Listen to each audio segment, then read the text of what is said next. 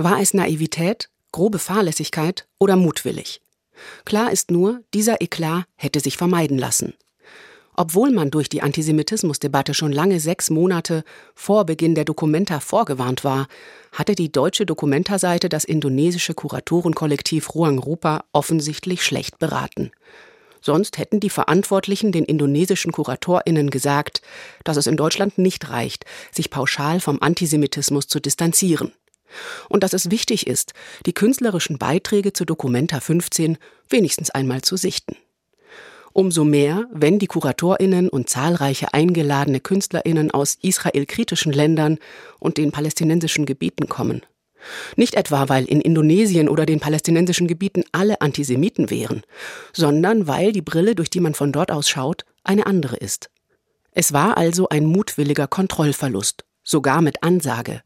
Denn das indonesische Kuratorenkollektiv Ruang Rupa wollte bewusst keinen Einfluss nehmen, also nicht kuratieren sondern Künstler, Künstlerinnen und vor allem Kollektive aus aller Welt selbst entscheiden lassen, was sie, wie und wo auf der Dokumenta zeigen wollen.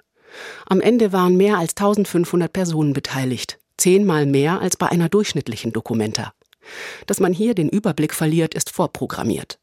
Dass die Dokumenta Geschäftsführung und sämtliche Beteiligte des künstlerischen Teams diesen Blindflug mitgemacht haben, rächt sich jetzt. Leider nicht nur an den Verantwortlichen selbst. So ist ein großer Schaden für die Kunst entstanden, insbesondere für die Kunst aus dem globalen Süden, die viele in Zukunft leider mit Antisemitismus assoziieren werden. Es ist ein großer Schaden für alle beteiligten Künstler und Künstlerinnen entstanden, denn weil der Antisemitismus-Eklat alles überschattet, werden sie mit ihren Positionen jetzt kaum noch wahrgenommen. Und die Dokumenta 15 wird wohl in die Geschichte eingehen als Dokumenta des Antisemitismus.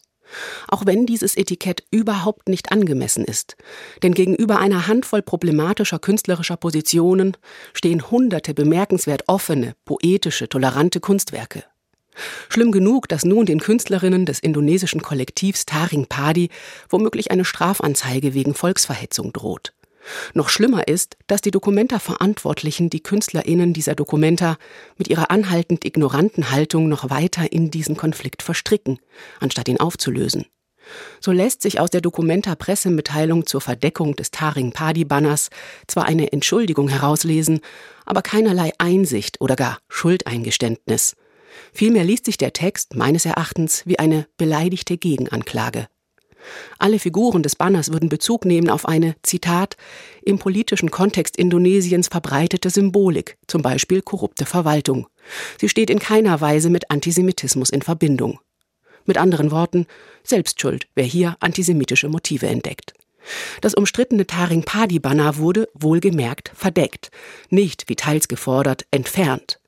Man plane nun eine Erklärtafel zu installieren. Auf deren Text darf man gespannt sein. In der Pressemitteilung heißt es schon mal, das Werk wird nun zu einem Denkmal der Trauer über die Unmöglichkeit des Dialogs in diesem Moment. Wir hoffen, dass dieses Denkmal nun der Ausgangspunkt für einen neuen Dialog sein kann. Ignoranter geht es kaum.